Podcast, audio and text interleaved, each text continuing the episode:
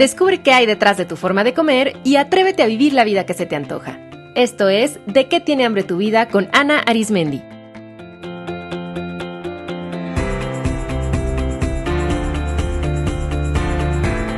Este es el episodio 178, Gordofobia.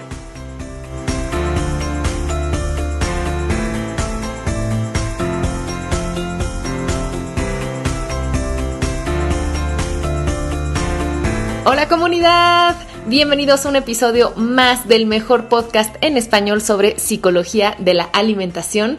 Yo soy Ana Arismendi, creadora y anfitriona de este podcast. Pues sabían que con tan solo tres aceites esenciales pueden manejar sus antojos y disminuir sus conductas alimentarias alteradas. Aprendan cómo en mi curso online Aceites Esenciales, Emociones y Alimentación, un curso de autoestudio, eso quiere decir que lo pueden comenzar cuando quieran y tienen tiempo libre para terminarlo, que incluye seis clases en video, un manual descargable y un foro de preguntas y respuestas. En este curso aprenderán qué son los aceites esenciales y la mejor manera de utilizarlos, aprenderán cómo funciona la conexión olfato, emociones y alimentación y obtendrán protocolos para usar los, los, aceites con antojos y emociones diferentes, un protocolo de aceites esenciales para manejar la urgencia por comer, tratamientos de aceites esenciales para manejar conductas alimentarias alteradas, y dos bonos de regalo, los protocolos de aceites esenciales para manejar los antojos de cigarro y de alcohol. Pueden encontrar más información del curso Aceites Esenciales, Emociones y Alimentación en psicoalimentación.com. El link directo está en las notas del episodio.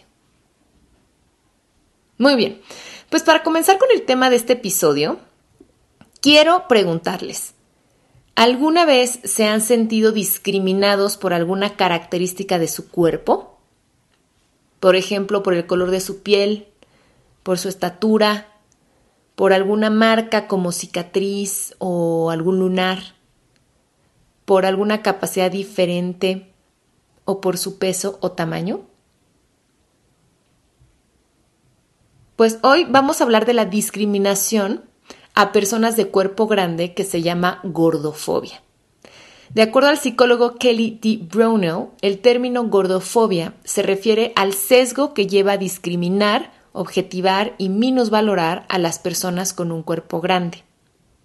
La gordofobia es una de las formas de discriminación más presente en nuestra vida cotidiana y su gran peligro es que pasa desapercibida porque se encuentra frecuentemente normalizada. Piense nada más cuántos de nosotros fuimos testigos de cómo se molestaba el niño o la niña gorda de la escuela o cuántos hemos dicho o escuchado frases que parecen inocentes, pero que realmente involucran un juicio fuerte hacia las personas de cuerpo grande, como por ejemplo, ay, es tan bonita, pero lástima que esté gordita. O está gordo porque quiere. Noten cómo la gordofobia se hace evidente en nuestro lenguaje. Coloquialmente se dice, ay, él, él es un pesado, para referir que se trata de una persona antipática.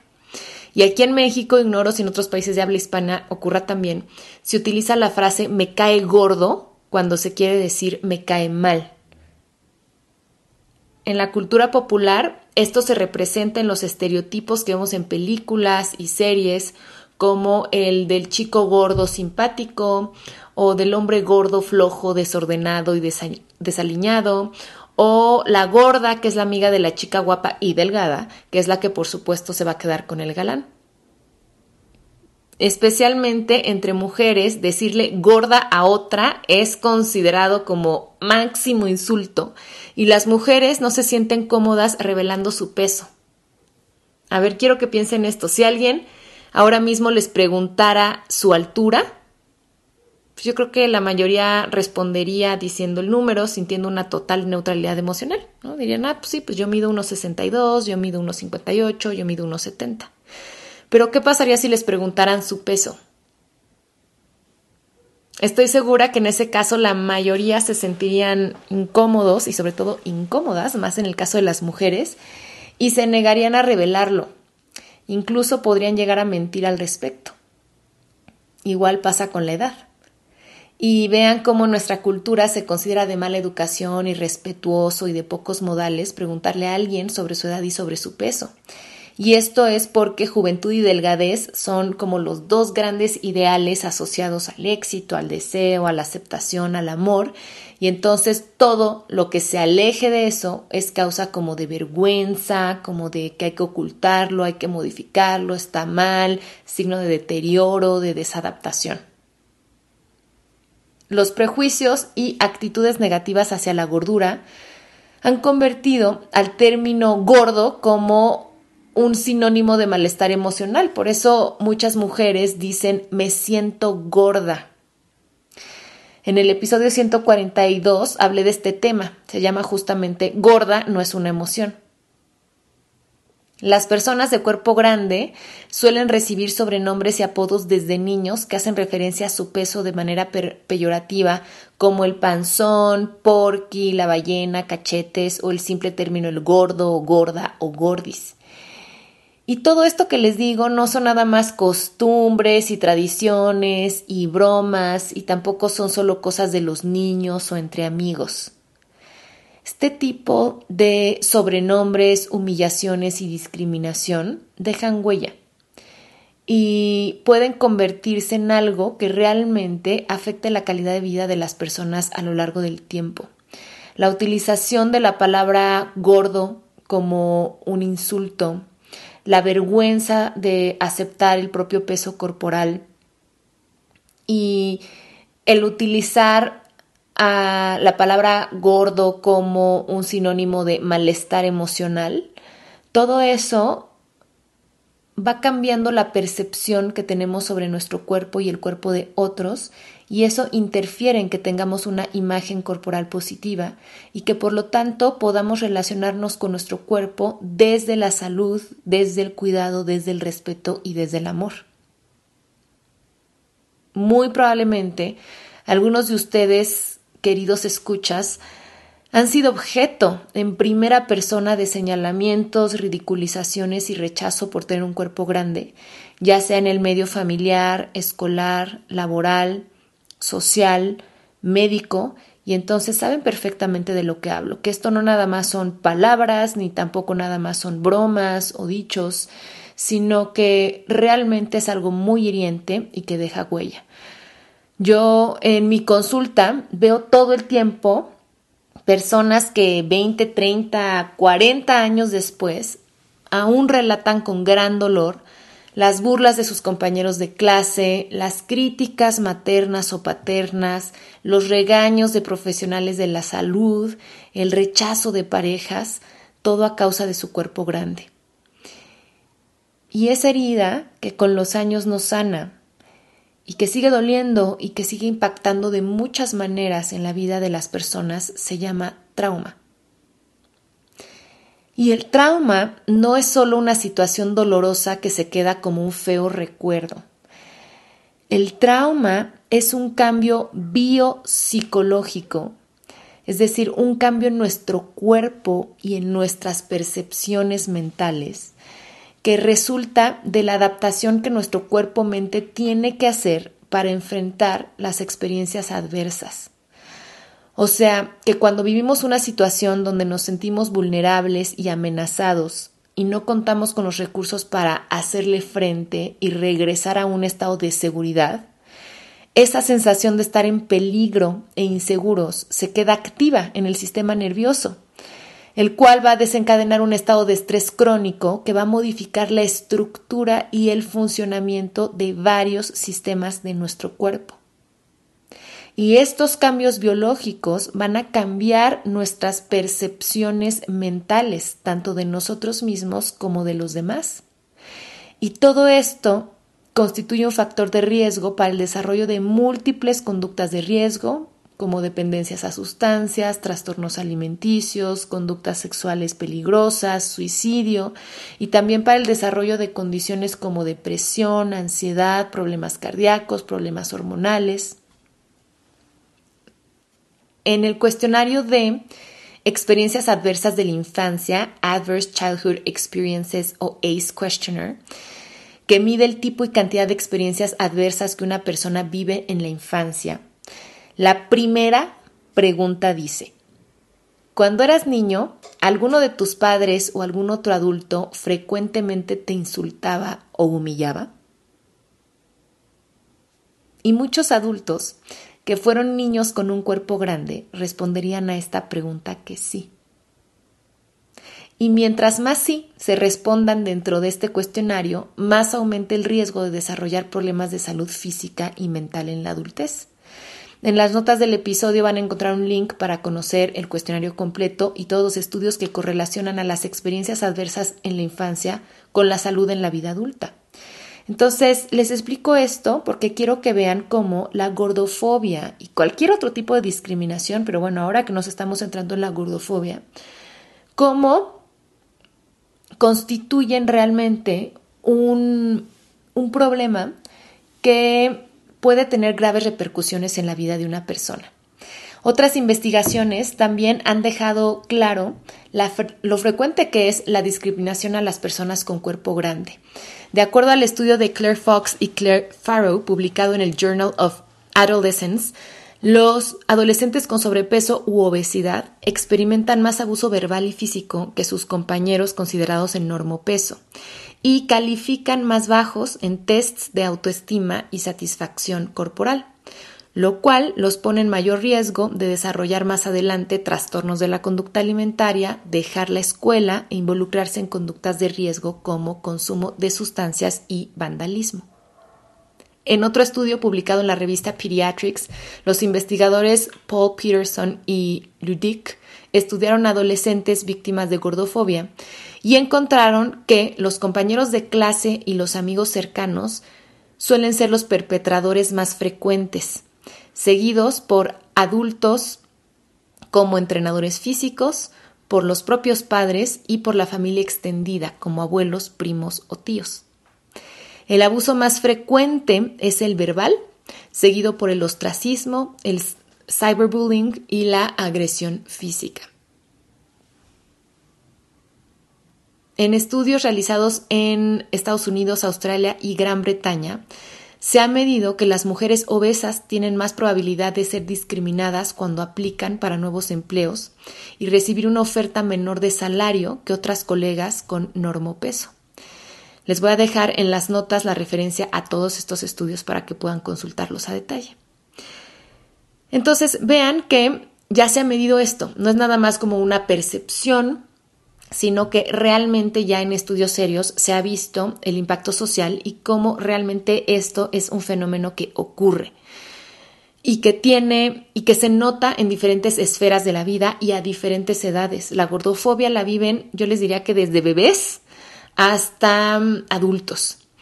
Y mm, a mí me preocupa que como la gordofobia está tan arraigada en la cultura y parece normal, las personas de cuerpo grande internalizan esos mensajes negativos que reciben todo el tiempo y sobre todo si los han recibido desde niños y más aún si los han recibido de personas cercanas como siempre ocurre, como son los padres, los familiares o los amigos, lo que va a ocasionar que digamos que se las crean, eso quiere decir que las internalicen, que las adopten como propias y por lo tanto que ellos se vean a sí mismos a través de estos filtros y entonces se van a restringir a sí mismos en muchos aspectos de su vida.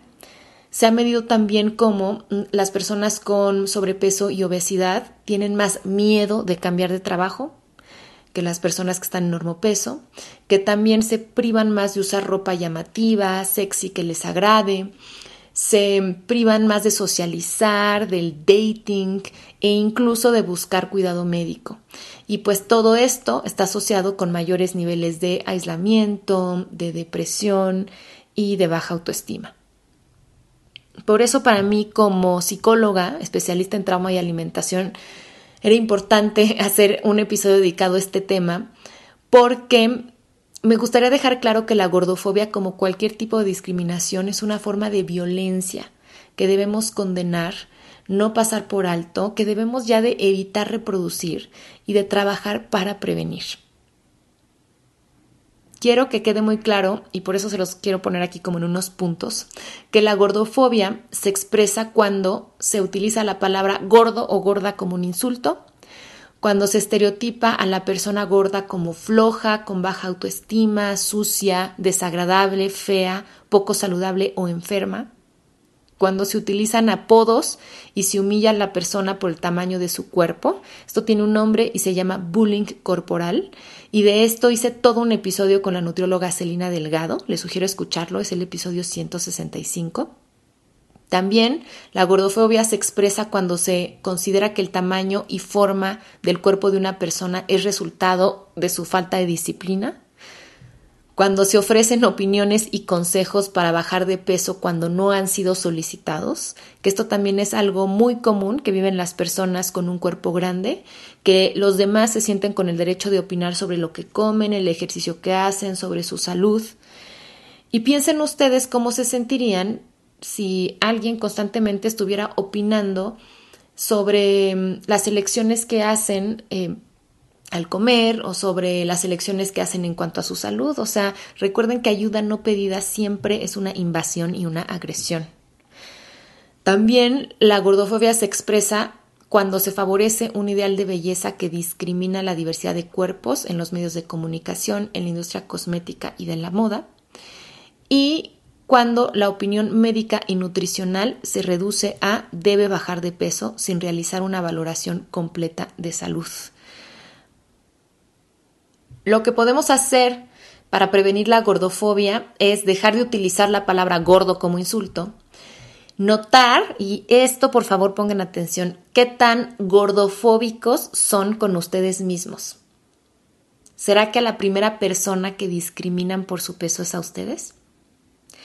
Y la gordofobia, quiero también puntualizar esto, no solamente es algo que afecta a las personas con cuerpo grande, sino que la gordofobia genera también un pavor a engordar. Y el miedo a engordar es uno de los principales factores de riesgo para desarrollar trastornos de la conducta alimentaria restrictivos como la ortorexia o la anorexia y también para empezar a hacer dieta para bajar de peso e involucrarse en este cuento de nunca acabar de dieta, luego atracón y exceso y luego otra vez dieta, que tanto daño hace a la salud física y a la, a la salud mental. Se ha visto también y se ha estudiado cómo cada vez niñas, sobre todo de más corta edad, empiezan a tener miedo a engordar. Y por lo tanto, eso va a hacer que más jóvenes empiecen a hacer dieta y eso va a tener un efecto tremendo en su crecimiento, en la expresión de sus hormonas y por lo tanto después les puede causar problemas de infertilidad, eh, porque puede haber amenorrea. Entonces, eh, realmente la discriminación en todos los casos no solamente afecta al grupo en específico al que se está discriminando, sino que nos afecta a todos. Noten que tanto ustedes tienen miedo a engordar. Noten que tanto ustedes se rechazan a sí mismos por su cuerpo. Porque ahí es donde tiene que parar la gordofobia en primer lugar. En ese rechazo y en esa humillación que nos hacemos a nosotros mismos. Fíjense, todos esos apodos de los que hablaba hace un momento, que se les dan a las personas de cuerpo grande, muchas personas se las dan a sí mismas y además con un tono muchísimo más insultante. Hay mucha gente que se mira al espejo o eh, toma con sus manos su abdomen y se empieza a decir cosas como eres un cerdo, una cerda, eres un flojo y se empieza a insultar de esa forma. Otra manera en la que podemos prevenir la gordofobia es no dando opiniones, aunque creamos que son bien intencionadas, a nadie sobre su peso, alejarnos de la mentalidad de dieta, adoptar un concepto de salud amplio, incluyente y basado en evidencia científica actual, dejar de consumir información que favorece un solo tipo de cuerpo, involucrarnos en movimientos como salud en todas las tallas, body positive o aceptación corporal, alzar la voz cuando seamos testigos de violencia y discriminación a personas y sobre todo niños de cuerpo grande. Y sanando el propio trauma relacionado con el cuerpo. Si toda su vida han vivido discriminación por su cuerpo, quiero que sepan que eso no tiene que determinar la relación que pueden cultivar hoy con su cuerpo. Ustedes pueden sanar eso que duele y reconstruir su forma de estar, de habitar, de sentir, de vivir y de disfrutar a su cuerpo. Si sienten que lo necesitan, que no lo pueden hacer solos, si esa herida duele demasiado, busquen ayuda con un profesional capacitado y con una visión amplia de la salud. Espero que este episodio les haya servido y recuerden que la mejor manera de apoyar este podcast es suscribiéndose a él a través de la plataforma en que prefieran escucharlo, ya sea iTunes, Spotify, iBox, Google Podcast o YouTube. Denle like y compartan sus episodios favoritos y dejen una valoración y reseña. Todo esto hace al podcast más visible para que otras personas lo encuentren y se beneficien de este contenido. Les dejo un abrazo y nos escuchamos en el próximo episodio.